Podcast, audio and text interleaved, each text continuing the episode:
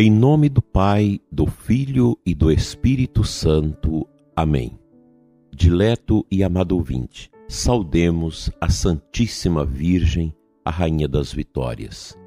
Ave Maria, Virgem poderosa, Imaculada Conceição, Rainha das Vitórias, que as vossas lágrimas de sangue destruam as forças infernais que se levantarem contra o ouvinte do programa Oração da Manhã. Deus abençoa seu dia, abençoa este sábado, amanhã domingo, que você e sua família possam cantar os louvores do ressuscitado com muito amor, com muita alegria amanhã aí na sua comunidade, na sua paróquia. Quero compartilhar com você o tema da oração desenvolvido pela Beata Conchita neste maravilhoso livro Tratado Prático dos Vícios e das Virtudes. A oração é a chave dos tesouros eternos. É o silêncio profundo da alma apaixonada, seu alimento e sua vida. É o âmago em que Deus se junta à alma pura. A oração encerra em seu puríssimo seio as confidências celestiais dos divinos amores.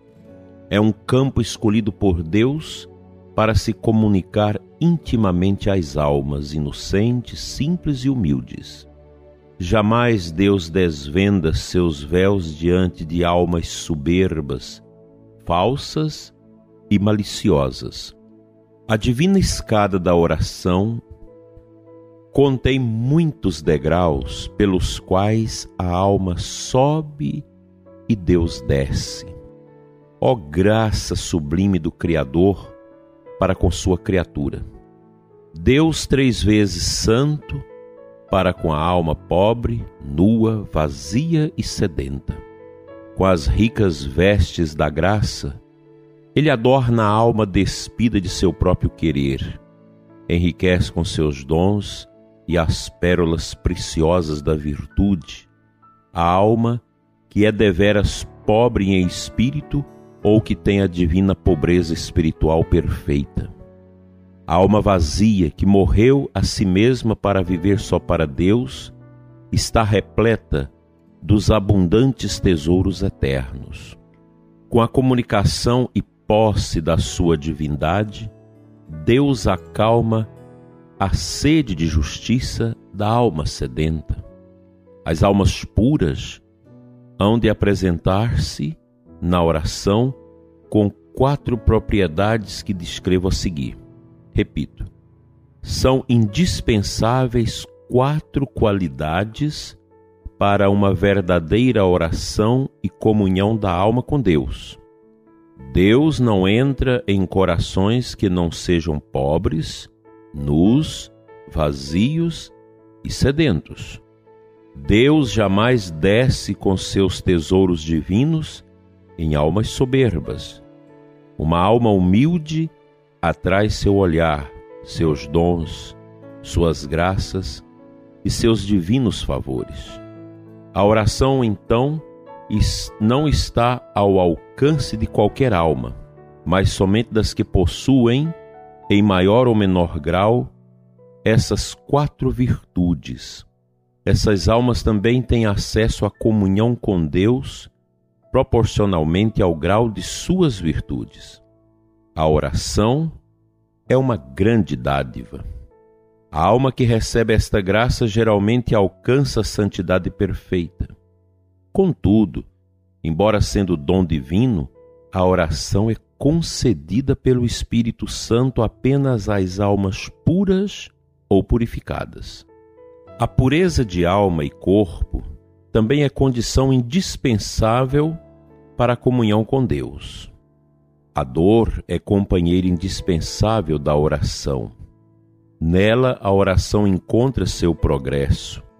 A pureza e o sacrifício sustentam, conservam e alimentam a oração.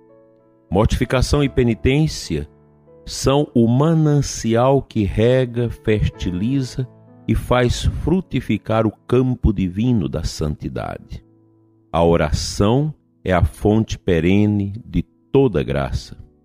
Chega ao coração de Deus e transpõe alturas inconcebíveis ao entendimento humano. Pode-se orar em todo tempo e ocasião. Jamais o trabalho impede a oração. A alma leva em seu íntimo o segredo da oração. Nela está o santuário da comunhão com Deus. A oração é a voz harmoniosa da alma pura que galga os céus e chega até o trono de Deus. É flecha amorosa que transpassa o coração do amado. A oração que chega ao trono divino nunca volta sozinha, mas com graças e favores em benefícios da alma pura. A oração é o alento do Espírito Santo. É a semente que transforma as almas, divinizando-as. Tem em si o germe e o progresso de todas as virtudes. A alma que reza alcança, pois ninguém que pede por esse meio deixa de receber muito mais. A maioria das almas são pobres e miseráveis porque não rezam que inércia e que cegueira extraordinárias.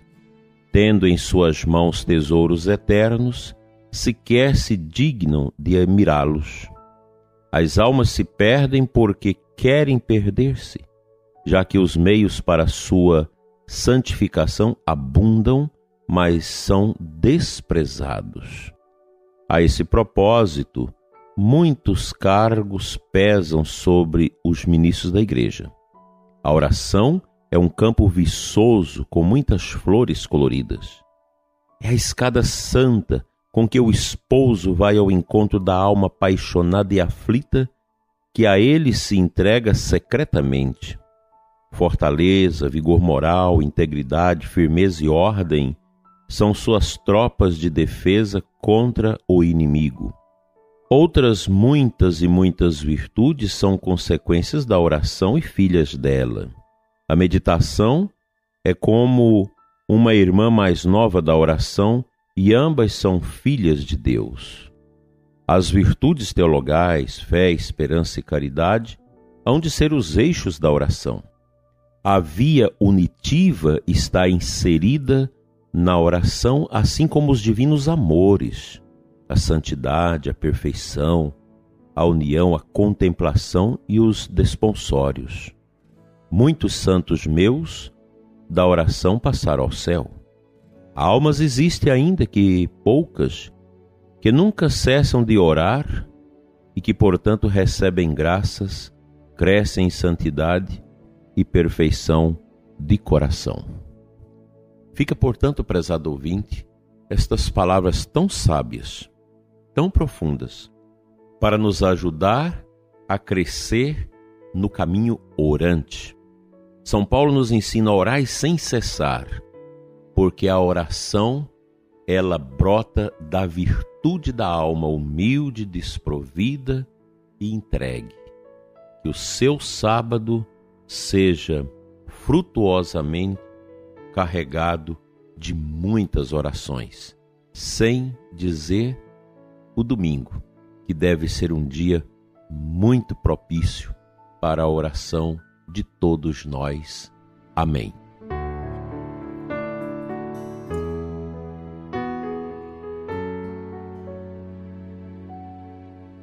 A primeira leitura deste sábado é dos Atos dos Apóstolos, que nós estamos lendo há vários dias, capítulo 6, de 1 a 7.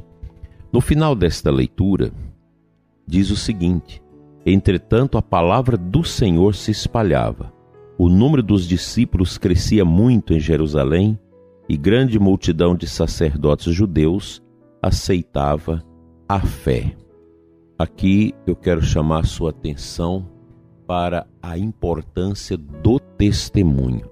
Por que, que a comunidade dos cristãos de Jerusalém, aquela comunidade inicial, aquela comunidade ali junto da Páscoa de Jesus, por que ela cresceu tanto e fecundou o mundo? Por causa do testemunho. Porque eles davam testemunho da ressurreição de Cristo.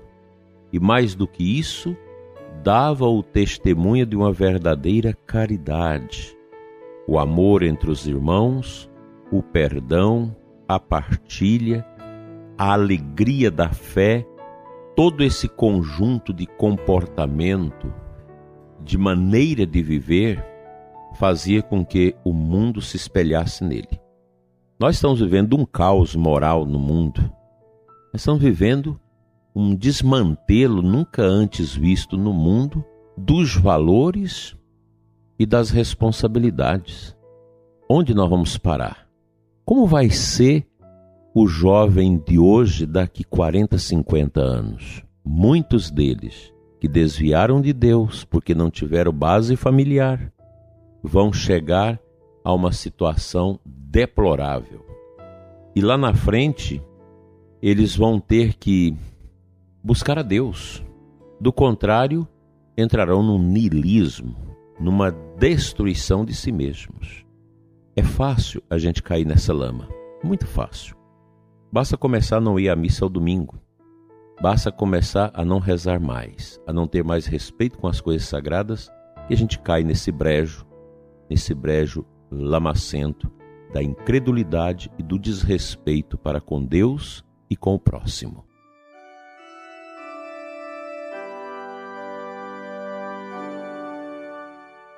Pai Santo, cura-nos da frieza orante, cura-nos da preguiça de orar, liberta-nos, Senhor, de todo esse flagelo da frieza espiritual. Dai-nos graça sobre graça para que o nosso espírito se torne fervoroso, piedoso. Dai-nos, Senhor, o aumento da fé nós queremos te louvar e te adorar.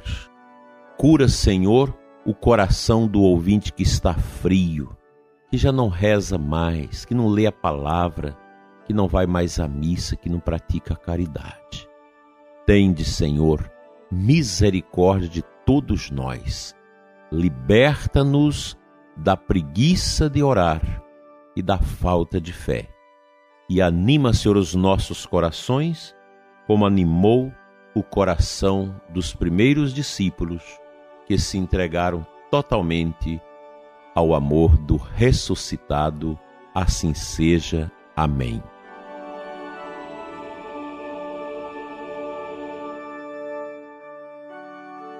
Pela intercessão da bem-aventurada Virgem Maria, seja, prezado ouvinte, o seu coração alcançado pela bênção de Deus Todo-Poderoso, Pai, Filho e Espírito Santo. Amém. Não deixe de rezar o seu terço, o seu rosário, de recitar o ofício da Imaculada neste sábado. E amanhã que você tenha um domingo ricamente ungido com seus familiares e uma santa missa primorosa. Fique na paz e um bom final de semana para você e sua família.